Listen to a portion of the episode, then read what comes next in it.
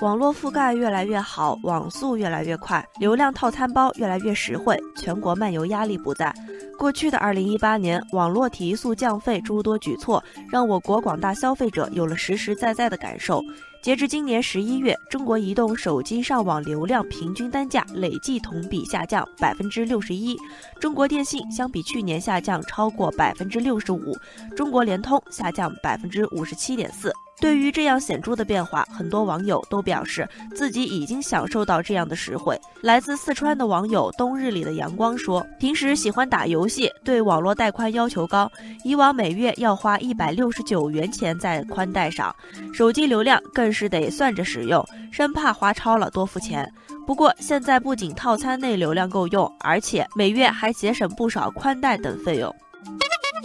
网友清河说：“现在不会觉得流量不够用，反而是看视频、玩游戏、传文件不再心疼。”网友武之林说：“以前类似的套餐价格只能享受到数量有限的服务，现在花费没增加，套餐内容变得更实惠。”用户体验改善的背后是相关部门和电信运营商们在网络提速降费方面的不懈努力。不过，与此同时，网络服务不平衡、不充分的问题依然存在，还有一些问题影响着用户体验，例如新老用户被区别对待、转换套餐受限制、订购服务用户不知情等。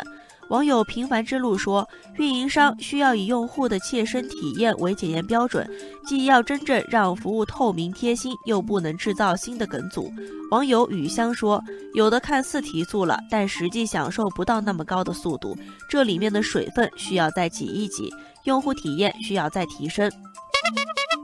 工信部部长苗圩近日表示。明年，工信部将继续开展网络提速降费等行动，推动大幅度降低内地与港澳间漫游费，严查资费营销违规行为，更加注重提升服务质量。网友品读诗书说：“不要小瞧提速降费，它是一项基础工程。中国通过提速降费，可以不断发挥网络基础设施优势，促进数字经济发展和信息消费的扩大升级。”